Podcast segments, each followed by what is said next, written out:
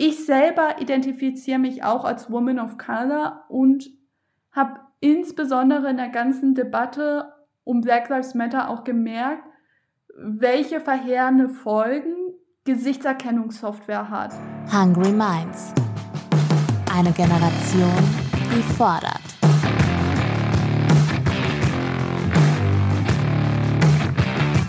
Mit und von Ronja Ebeling.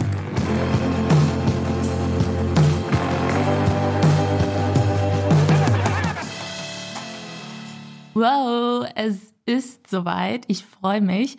Ich sitze in einem Podcast-Studio und nehme tatsächlich das Intro für die erste Folge Hungry Minds auf. Das ist wahnsinnig aufregend für mich, aber erst der Beginn einer ganz tollen Reise. Bevor ich euch in das Gespräch mit meiner Gästin Mina Seitze führe, möchte ich euch einmal kurz erklären, wie die Idee für diesen Podcast überhaupt entstanden ist. Im September erscheint mein erstes Buch. Das heißt, Jung besorgt abhängig, eine Generation in der Krise. In diesem Buch schreibe ich über die Herausforderungen, denen junge Menschen heutzutage ausgesetzt sind. Ich schreibe darüber, wie wichtig es ist, die junge Perspektive bei politischen Entscheidungen mit einzubeziehen. Und gleichzeitig will ich junge Menschen dazu motivieren, laut zu werden. Also wirklich laut zu werden. Und genau dazu soll euch auch dieser Podcast inspirieren. Wir müssen nämlich nicht schon ein halbes Jahrhundert gelebt haben, um uns mit wirtschaftlichen oder gesellschaftlich relevanten Themen zu beschäftigen.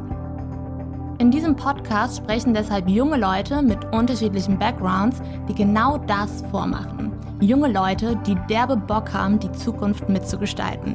Ihre Zukunft. Unsere Zukunft. Meine erste Gästin Mina ist genauso ein Mensch. Sie kommt eigentlich wie ich aus der Medienbubble, hat sich dann aber kurzerhand für einen Quereinstieg in die Tech-Branche entschieden. Heute setzt sie sich mit ihrer Organisation Inclusive Tech für mehr Diversity in dieser Branche ein, womit wir auch schon beim Thema wären. Mina befürchtet nämlich, dass die Art und Weise, wie künstliche Intelligenzen heute trainiert werden, zur Folge haben kann, dass diese sexistisch oder rassistisch reagieren. Was das langfristig für unsere Gesellschaft bedeuten würde, erklärt sie im Gespräch. Dabei müsst ihr aber echt keine Angst haben, dass das hier ein Talk wird, in dem mit sämtlichen Fachbegriffen um sich geschmissen wird. Denn, Spoiler, ich habe auch absolut keine Ahnung von dem Thema. Umso interessanter finde ich es aber, dass Mina am Ende der Folge erklärt, wie wichtig es ist, dass alle von uns branchenunabhängig über ein gewisses Grundwissen in diesem Bereich verfügen. Das leuchtet mir irgendwie ein Schließlich lernen heutzutage zum Teil schon Kinder im Grundschulalter das Programmieren. Und dann stelle ich mir die Frage, kann ich da in Zukunft auf den Arbeitsmarkt überhaupt mithalten oder werde ich Probleme bekommen? Das und mehr jetzt im Hungry Minds Talk mit Mina Seitz.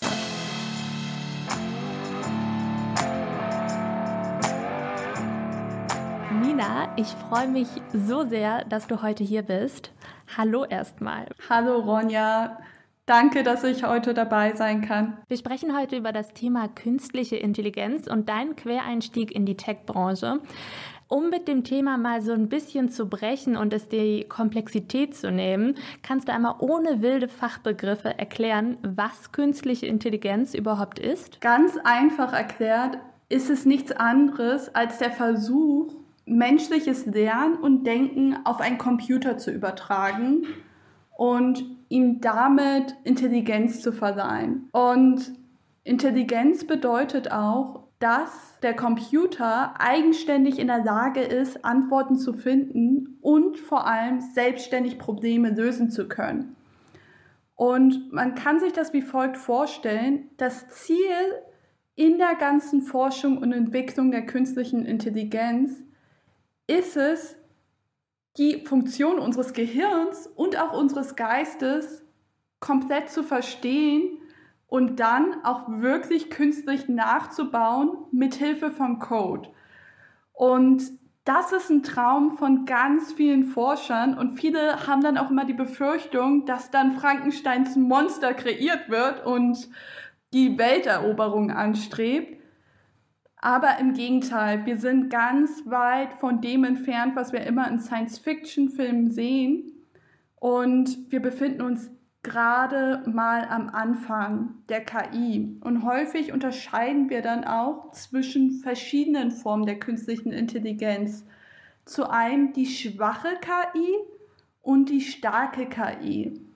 Und mit der schwachen KI bist du, Ronja, zum Beispiel jeden Tag in Verbindung, ob du es willst oder nicht. Wenn du dich auf Tinder, Bumble oder wo auch immer rumtreibst und dir Partner und Partnerinnen vorgeschlagen werden, dann hast du es in dem Moment mit einer schwachen KI zu tun. Und zwar einem Algorithmus, der dir potenziell passende Partner vorschlägt. Und bei der starken KI, dann haben wir wirklich dieses Szenario wie im Terminator und den ganzen Science-Fiction-Filmen, wo wir eine Superintelligenz haben, die sogar unsere menschliche Intelligenz übersteigen kann. Aber bis das eintritt, brauchen wir noch Jahrzehnte, wenn nicht Jahrhunderte. Ich finde das total interessant. Also du sagst ja selber, uns begegnet künstliche Intelligenz, abgekürzt KI, ja schon tagtäglich. Wann kann denn KI zum Beispiel zum Problem werden, heutzutage schon? In ganz vielen Szenarien kann die künstliche Intelligenz unser Alltag vereinfachen, aber auch eben, wie du schon richtig gesagt hast, eine Herausforderung darstellen. Und zwar in dem Moment, wenn ich mich beispielsweise bei Amazon bewerbe um einen Job. Und dann gelangen meine Daten in eine Recruiting-Software und die Recruiting-Software beurteilt, ob ich eine passende Kandidatin für die Stellenausschreibung bin. Und dann wird anhand der Attribute, zum Beispiel, wo ich zur Universität gegangen bin, welches Fach ich studiert habe, wie viel Berufserfahrung ich habe, aber auch mein Name und Geschlecht verwendet als Basis dafür, darüber zu entscheiden, ob ich überhaupt zu einem Jobinterview eingeladen werde. Und die Menschen, die diese Recruiting-Software entwickeln, können ungewollt eine sogenannte Voreingenommenheit oder ein Vorurteil mitprogrammieren, ob sie sich dessen bewusst sind oder nicht. Wenn ich jetzt meinen Algorithmus antrainiere, damit er mir passende Kandidaten und Kandidatinnen vorschlägt, dann muss ich ihm auch ein wenig Futter geben. Futter in Form von Daten oder sogenannten Trainingsdaten. Und wenn in der Vergangenheit viel mehr Männer eingestellt worden sind für bestimmte Berufe, dann kann diese Voreingenommenheit oder diese historischen Daten einfach lernen, dass männliche Kandidaten geeigneter sind, obwohl es nicht mal der Fall ist. Im Datensatz Sorge, dann kann ich Menschen ausschließen und dann ist es auch ein eine Gefahr und ein Problem für unsere Gesellschaft, aber auch für die Wirtschaft, da ich Produkte und Services auf den Markt bringe, die nicht alle mitdenken. Und wenn wir Technologien für die Zukunft entwickeln, dann sollte die Gesamtheit der Menschen damit angesprochen werden. Okay, das haben wir schon mal verstanden. Ich finde das ganz spannend, denn laut dem Global Gender Gap Report, so ein ganz cleveren Ding, das ich mal aus dem Internet gezogen habe, ähm, sind ja nur knapp 20 Prozent aller KI-Fachkräfte in Deutschland weiblich. Du hast also schon recht, die Branche wird nach wie vor von Männern dominiert und es sind die, die die künstlichen Intelligenzen trainieren. Ich frage mich dann, wenn einige Männer den künstlichen Intelligenzen dabei sexistische Verhaltensmuster beibringen, kann man das dann später überhaupt noch rückgängig machen? Weil das Ganze baut ja aufeinander auf, oder? Es gibt immer Interventionsmöglichkeiten, da ich ja ein Algorithmus oder ein Machine Learning Modell, was sich dahinter verbirgt, nicht nur einmal trainiere, sondern ständig neue Datensätze hinzuziehen muss.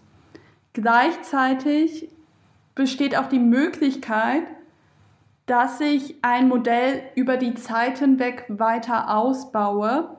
Das bedeutet, wir haben jetzt ein Machine Learning Modell trainiert mit dem bestehenden Datensatz, aber dadurch, dass ich ein Team habe, dass ich auch zwei Wochen später oder einen Monat später nochmal den Code anschauen kann, kann ich immer noch dort etwas ändern, indem ich die Trainingsdaten ändere oder auch mehr Attribute hinzufüge oder auch ein komplett neues Machine Learning Modell verwende, welches einen geeigneteren Algorithmus oder Ansatz in sich hat, welches auch letztendlich dazu führt, dass ich eben nicht bestimmte Menschen oder Objekte ausschließe. Okay, das heißt, alles, was wir in der Vergangenheit versaut haben, können wir in der Zukunft noch retten. Das ist schon mal Good News oder eine besondere Good News ist auch, dass du es dir zur Aufgabe gemacht hast, die Branche diverser zu gestalten. Und dafür hast du deine Organisation Inclusive Tech gegründet. Dazu muss man einmal sagen, vorher hieß die Organisation European Women in Data. Ihr habt vor einigen Wochen ein Rebranding gemacht. Was soll diese Organisation bewirken? Du hast recht mit unserer Namensänderung. Ähm, und diese Änderung im Namen ist auch ähm, eine Änderung der Strategie. Wir haben erstmal uns als Ziel gesetzt, mehr Frauen in die neuen Datenberufe und in die künstliche Intelligenz reinzubekommen, um den Gender Gap im Bereich von Data Analytics, Data Science und Machine Learning zu schließen. Mittlerweile sind wir einen Schritt weiter und stellen uns auch die Frage der Intersektionalität.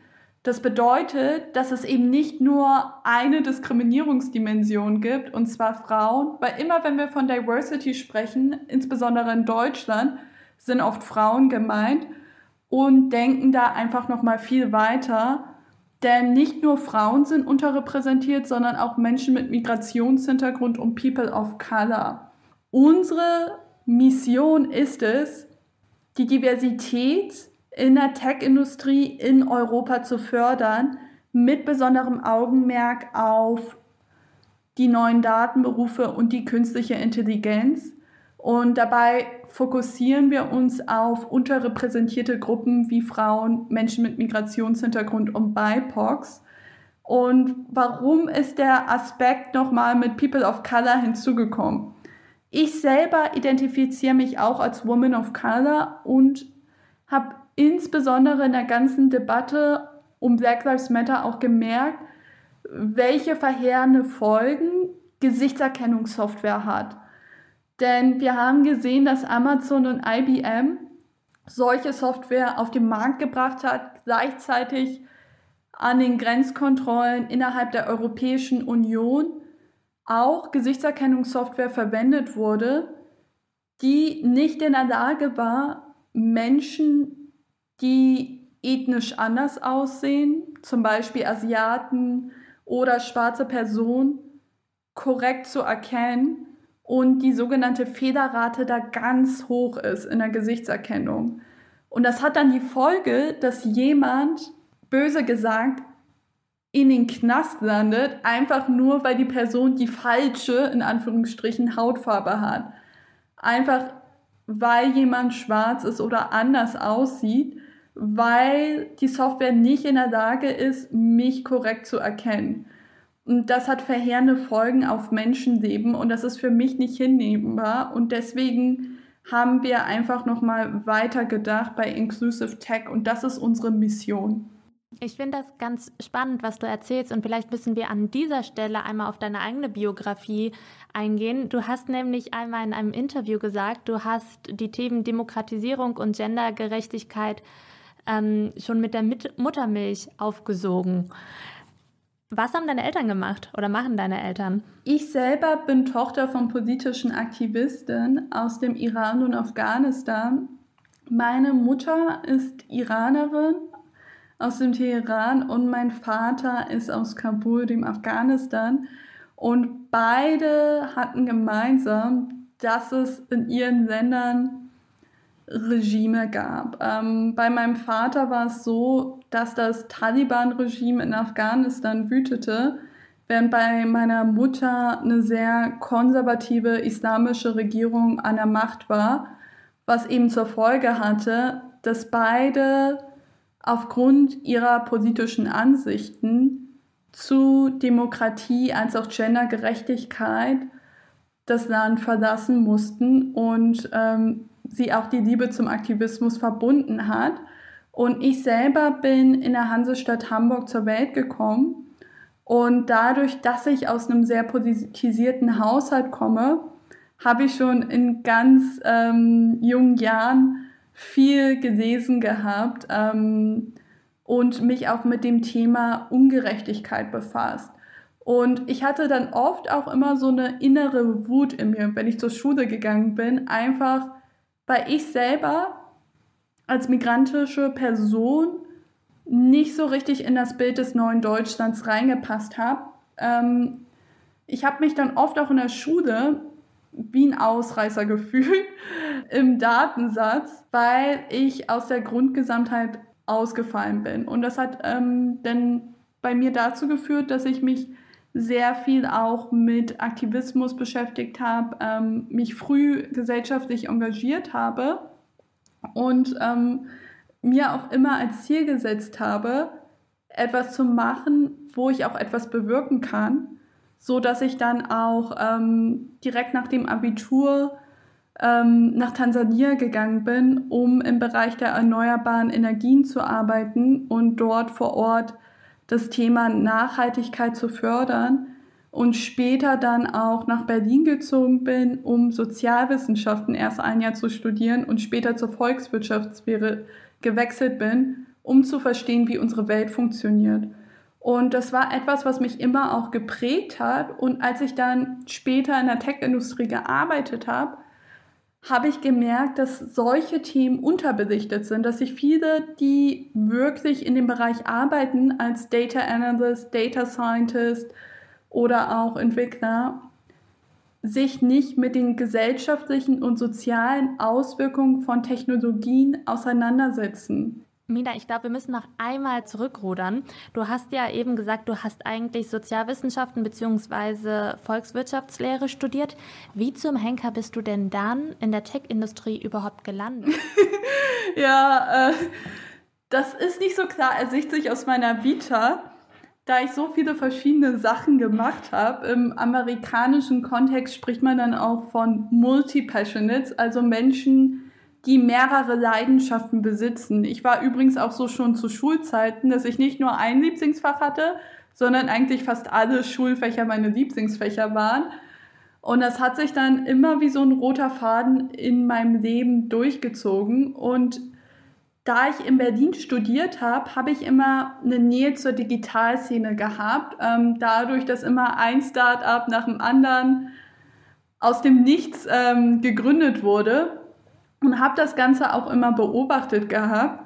Und erst dachte ich, okay, ich kann vielleicht was in der Politik oder in den Medien bewirken, aber habe dann gemerkt, dass die Digitalisierung ein Zukunftsthema wird, was uns lange, lange beschäftigen wird.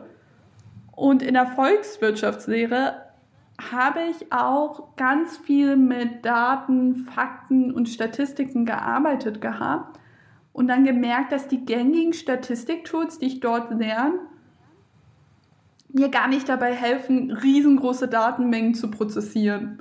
Und so musste ich wohl oder übel dann auch die Programmiersprachen SQL und Python lernen, einfach weil ich in der Lage sein wollte, große Datenmengen zu verstehen, Phänomene zu erkennen und auch Entwicklung vorhersagen zu können und das kann ich eben einfach nicht nur mit Excel machen oder mit ähm, kleiner Statistiksoftware. Und so bin ich eigentlich dazu gekommen und auch die Neugierde, die ich immer hatte, weil ich mich auch immer in andere Veranstaltungen reingesetzt habe, wie zum Beispiel in Informatikvorlesungen an der Technischen Universität, um auch die Denkweise zu verstehen. Hm, dieses mehrere Leidenschaften haben und dieses doppelgleisig fahren, das ist in Deutschland so ein bisschen verpönt. In Deutschland sagt man ja eher, hey, finde dein Feld, studier das und arbeite dann später in diesem Bereich.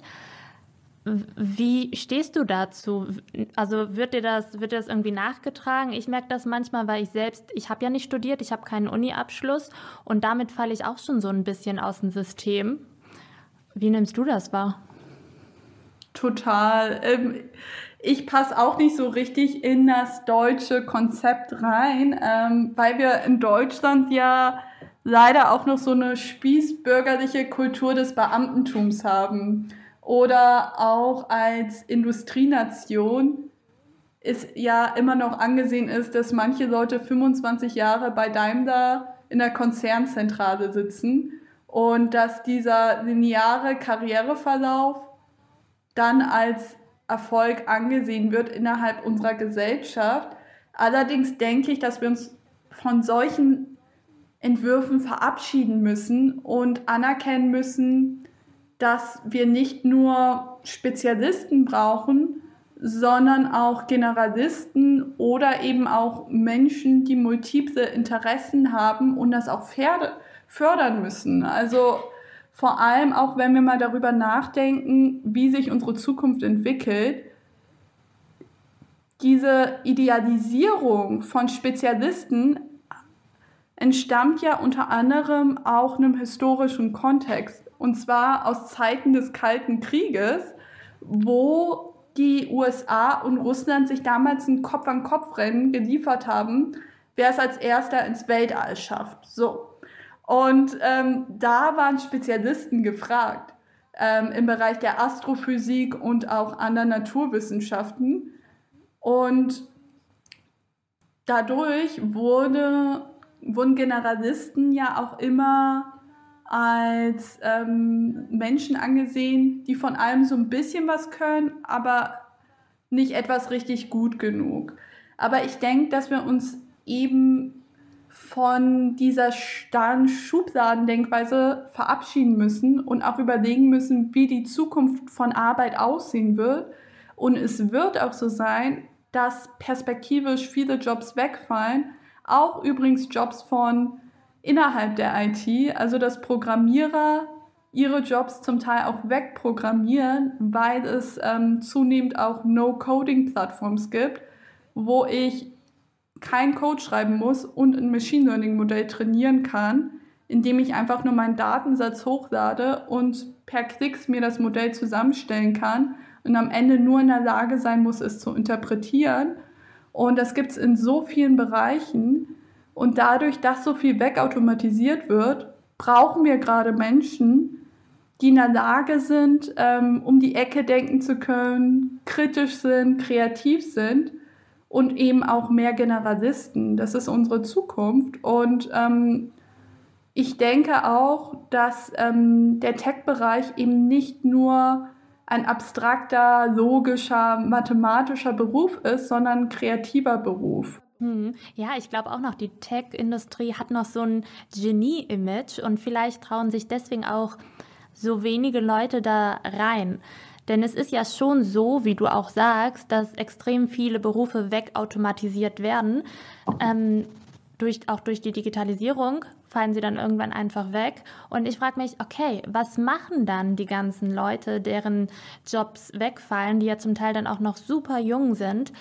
Die könnten dann ja in die Tech, äh, in der Tech Branche als Quereinsteiger oder Quereinsteigerin Karriere machen. Wie realistisch ist das, da einfach so als Quereinsteiger Mensch reinzusteigen? Wenn wir von der Tech-Branche sprechen oder auch so dem Thema Quereinstieg, dann unterliegt das ja auch immer der impliziten Annahme, dass diese Menschen programmieren lernen müssen. Allerdings muss dies meiner Meinung nach nicht immer der Fall sein.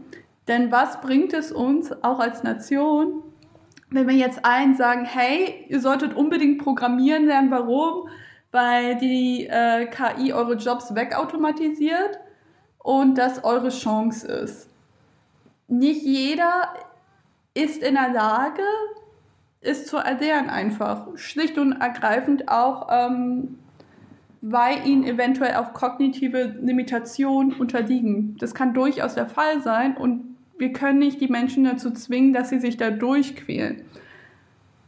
Was ich aber glaube, was wichtig ist, dass jeder ein Grundverständnis von der Materie haben sollte und genug wissen sollte, um mitzureden und auch mit Techies kommunizieren zu können. Hm.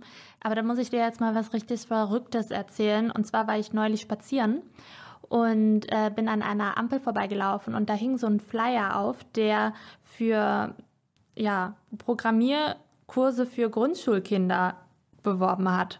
Und ich dachte mir nur, wow, okay, Ronny, die Kiddos lernen da gerade programmieren und du googelst einfach regelmäßig Einstellungen bei Word. Da habe ich mir gedacht, wenn die das jetzt schon alle lernen, bleibe ich dann in Zukunft vielleicht auf der Strecke und kann ähm, ja das, was Arbeitgeberinnen und Geber eines Tages von uns allen vielleicht erwarten, gar nicht mehr abliefern, weil ich das nie gelernt habe? Ich glaube, dass es eher eine Frage von Generation ist. Wenn ich jetzt auch sehe, ähm, wie die Kiddies von heute aufwachsen, dass einige junge Eltern so darum bemüht sind, ihre Kinder für Chinesischkurse anzumelden, sobald sie drei oder vier Jahre alt sind, obwohl sie kaum in der Lage sind, die deutsche Sprache zu sprechen. Und da einfach so ein großer Bildungseifer dahinter ist, einfach geschuldet dessen auch, glaube ich, dass wir in einer globalisierten Zeit leben und dementsprechend auch der Druck auf dem Arbeitsmarkt gewachsen ist, weil ich nicht mehr nur gegen Hans und Peter antrete, sondern auch gegen Chia Chen aus China oder Kuma aus Indien.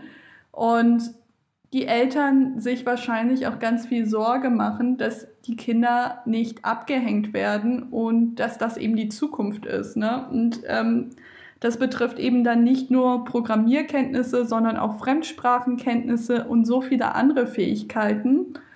Und die Frage, ob wir dann abgehangen sind, hm, ich denke, dass diese Kinder definitiv einen Vorsprung haben, weil sie viel früher gelernt haben, diese Denkweise des Programmierens zu internalisieren.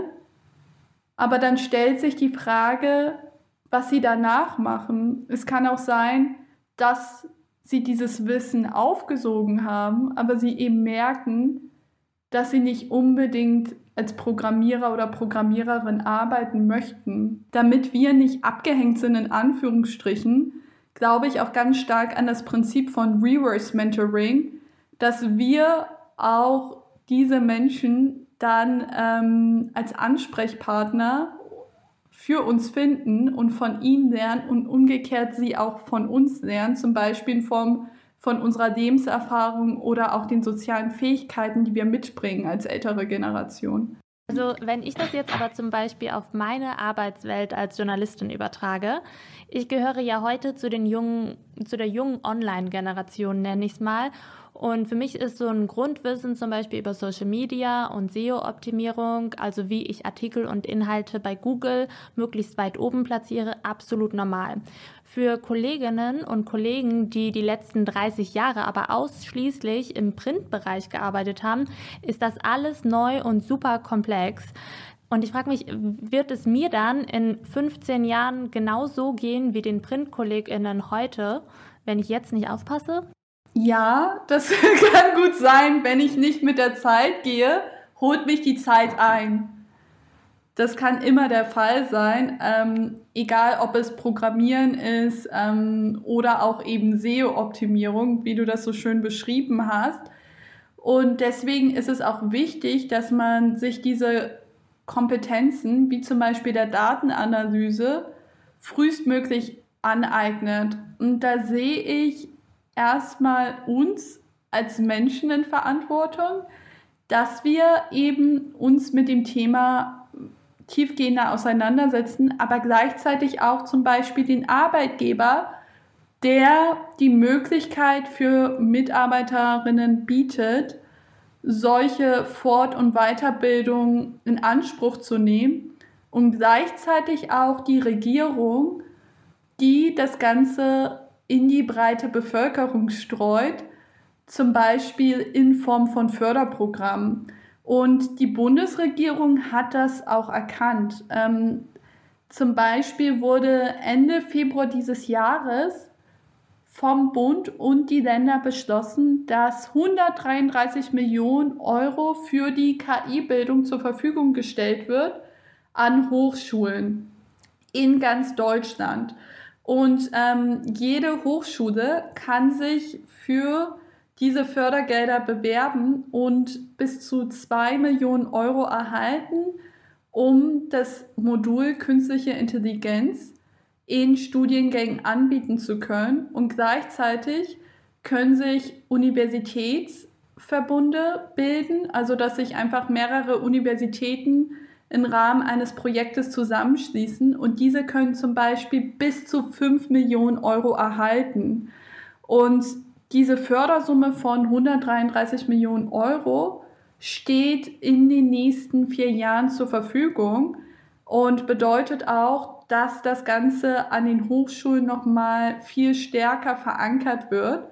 Das ist schon mal ein guter Anfang. Allerdings müssen wir auch sicherstellen, dass ähm, die Arbeitgeber das Thema viel präsenter noch auf den Schirm haben und statt zu denken, dass man einfach auf die junge Generation wartet, die das Ganze mit der Muttermilch aufgesogen haben, sollten wir eben auch ältere Mitarbeiterinnen mit im Blick haben und das sogenannte Upskilling, also die Fortbildung dieser sicherstellen und darüber hinaus auch für Menschen, die daran interessiert sind, die entsprechenden Kurse anbieten zu können und dass diese nicht nur dann angeboten werden, wenn jemand gefährdet ist ähm, aufgrund der Arbeitslosigkeit. Hm. Ich frage mich gerade, wenn es, also wenn heute immer noch diese Tendenz besteht, dass sich vermehrt Männer mit Tech-Themen beschäftigen und sich dort auch weiterbilden, was bedeutet es dann später für Frauen meiner Generation oder beziehungsweise auch deiner Generation, ähm, wenn sie sich nicht heute auch gezielt mit diesen Themen beschäftigen? Weil ich habe immer noch das Gefühl, dass Frauen oder Mädchen, wenn sie aufwachsen, immer noch vermittelt wird, ja, Mädels sind ja eher so die Kreativen und diese, auch diese Schulfächer Bio, Physik, Chemie, Mathe, das sind eher so die Jungsfächer. Und deswegen befürchte ich gerade, wenn ich dich so sprechen höre, dass ähm, Frauen sich halt, also Frauen meiner und deiner Generation, sich nicht genügend mit diesen Themen beschäftigen und dann im Zweifel in Zukunft wieder eine erneute Hürde auf dem Arbeitsmarkt ja überspringen müssen. Ja, definitiv. Das ist auch aktuell der Fall, wenn wir uns das angucken. Das Interessante ist ja auch, dass die Tech-Branche zu Anfang eher von Frauen angeführt worden ist, weil das auch als Sekretärinnenarbeit mal eine Zeit lang angesehen wurde, aufgrund der ganzen manuellen Prozesse, die es damals noch so vor Jahrzehnten und Jahrzehnten gab. Und dann irgendwann Männer gemerkt haben, dass das Ganze ein riesiges wirtschaftliches Potenzial besitzt. Und dann haben sich die Männer darauf gestürzt, in dem Moment, wo sie erkennen, dass es um Macht und auch Ressourcen geht und dann die Frauen von Zeit zu Zeit immer weniger geworden sind in der Tech-Industrie. Das ist eigentlich ganz interessant im historischen Verlauf zu beobachten. Und aktuell ist es wirklich so, dass in Deutschland Frauen in einer Welt der Digitalisierung und Globalisierung zu den Verliererinnen gehören. Und zwar ist es so, dass jeder fünfte Beschäftigte durch den technologischen Fortschritt seinen Job verlieren kann, laut einer McKinsey-Studie aus dem Jahr 2019. Und Frauen sind davon stärker betroffen. Und das Interessante dabei ist ja auch, dass Frauen gleichzeitig in den niedrig bezahlten Jobs überproportional häufig vertreten sind. Und das ist einfach ein Missstand und ähm, das bedeutet dann eben auch, dass Frauen weiter nur abgehangen sind und es schon einfach auch damit anfängt, wie du so schön beschrieben hast, dass es in der Schule erstmal damit anfängt, dass Mädchen immer gesagt wird, ach, du bist so gut in Sprachen, du bist so gut in Kommunikation, das passt super zu dir. Und dann später auch an den Universitäten vermittelt wird, dass Naturwissenschaften oder auch die Wirtschaftswissenschaften und viele andere Bereiche von Männern ja besser ausgeführt werden können, weil sogenannte Hard Skills in Anführungsstrichen eher gefragt sind und man mit Hard Skills sofort immer Männer assoziiert und bei Soft Skills dann direkt Frauen. Und um diese Spirale der Ungleichheit und der Stereotypen auch zu durchbrechen, denke ich, dass es wichtig ist, dass man nicht nur sagt, okay, wir fangen bei den ganz kleinen Mädchen an, in den Kindergärten und in den Grundschulen, sondern auch bei Frauen, die schon bereits Mitte 20 sind, 30, 40, 50 und aufwärts, dass man ihnen auch vermittelt, hey, es ist nicht zu spät für dich, du kannst immer noch einen Neuanfang wagen und du kannst dich immer noch umschulen lassen für die ähm, Tech-Industrie. Da hattest du jetzt auch neulich in deinem Spiegelartikel ähm, eine wunderschöne Aufzeichnung von Laura vorgenommen, die zuvor in der Modeindustrie gearbeitet hat und dann zu Corona-Zeiten für sich das Programmieren entdeckt hat und jetzt sogar als DevOps-Engineer arbeitet. Und das innerhalb von wenigen Monaten, dadurch, dass sie ein Bootcamp durchlaufen ist. Und nur so können wir eigentlich diesen Ausgleich Perspektive schaffen, wenn noch mehr Frauen sich trauen, diesen Quereinstieg zu wagen, aber dann auch nicht nur aus wirtschaftlicher Not, sondern auch natürlich aus Neugierde und Interesse an der Digitalisierung teilzuhaben. Hm, ich verlinke auf jeden Fall mal den Spiegelartikel, den du gerade angesprochen hast, unten in den Show Notes, weil Laura, also die Protagonistin in dem Spiegelartikel, ist tatsächlich ein super gutes Beispiel, wenn es darum geht, in der Corona-Pandemie einen Jobwechsel vorzunehmen und für sich irgendwie einen Quereinstieg in eine andere Branche zu entscheiden. Aber ich bin echt schockiert, was du gerade gesagt hast ähm, bezüglich der McKinsey-Studie. Mina, ich habe das Gefühl, mir jetzt erstmal eine ganz krass lange Liste schreiben zu müssen, was ich lernen muss, wo ich irgendwie anfangen muss, damit ich in ein paar Jahren halt nicht abgehängt werde. Und es ist echt krass, weil ich bin 25 und dann kann es doch nicht sein, dass ich abgehängt werde, oder? Ist das nicht ein bisschen verrückt? Ich glaube, ähm, wir dürfen nie das Gefühl haben, dass wir defizitär sind in dem Moment, wo wir uns mit einem bestimmten Thema nicht auskennen und ähm, viel mehr auch Menschen vermitteln sollten, dass ähm, andere Kompetenzfelder wie zum Beispiel soziale Arbeit, Kommunikation wertvoll sind, genauso wertvoll wie die Menschen, die Technologien entwickeln, dass wir beides als gleichwertig anerkennen und nicht immer so tun, dass die anderen Genies sind und die anderen eher weniger. Und ich glaube, dass wir eher diesen Missstand lösen müssen und ähm, auch im Rahmen der Automatisierung von so vielen Jobs werden gerade auch soziale Berufe oder Berufe, in denen wir mehr menschliche Interaktion brauchen, noch einen viel höheren Stellenwert entwickeln. Mhm.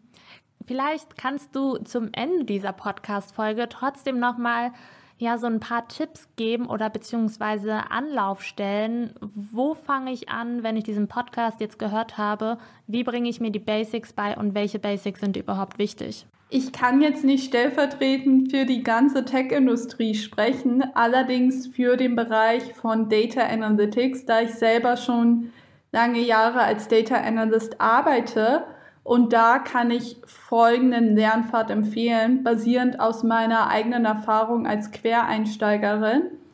Wenn ich selber jetzt als Data Analyst arbeiten möchte, würde ich als allererstes die Datenbanksprache SQL, Structured Query Language, lernen. Und irgendwann, wenn ich noch viel tiefgehender die Daten analysieren möchte, dann reicht eben SQL nicht mehr aus, dann brauche ich die Programmiersprache Python, die universell verwendbar ist, auch zum Beispiel für die Webentwicklung, aber allen voran auch für Data Analytics, Data Science und Machine Learning.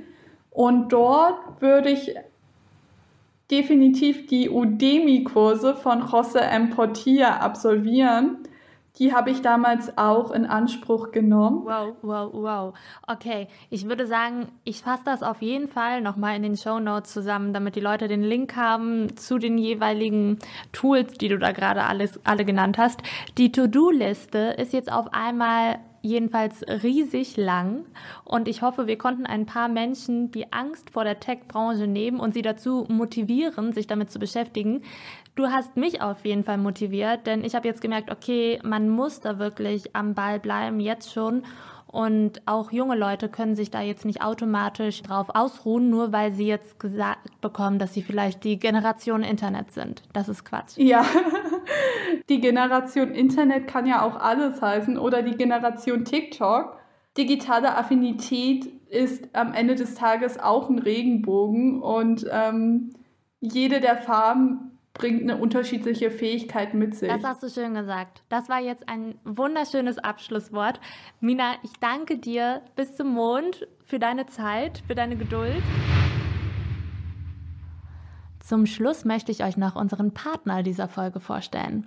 Coffee Code Break verbindet Women in Tech und bietet ein kostenloses Mentoring-Programm an. Das finde ich großartig, denn ich weiß aus eigener Erfahrung, wie wichtig Vorbilder sind, um sich beruflich etwas zu trauen.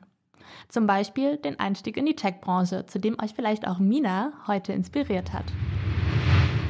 Und an alle Zuhörenden da draußen, wenn euch die allererste Folge Hungry Minds gefallen hat, dann hinterlasst mir doch bitte eine nette Bewertung oder schreibt mir auch gerne euer Feedback auf Instagram. Auf Instagram könnt ihr übrigens auch Mina finden, genauso wie auf LinkedIn. Und ansonsten würde ich sagen, stay hungry und bis zum nächsten Mal. Danke dir, Monja. Es war mir eine Freude. Bye, bye.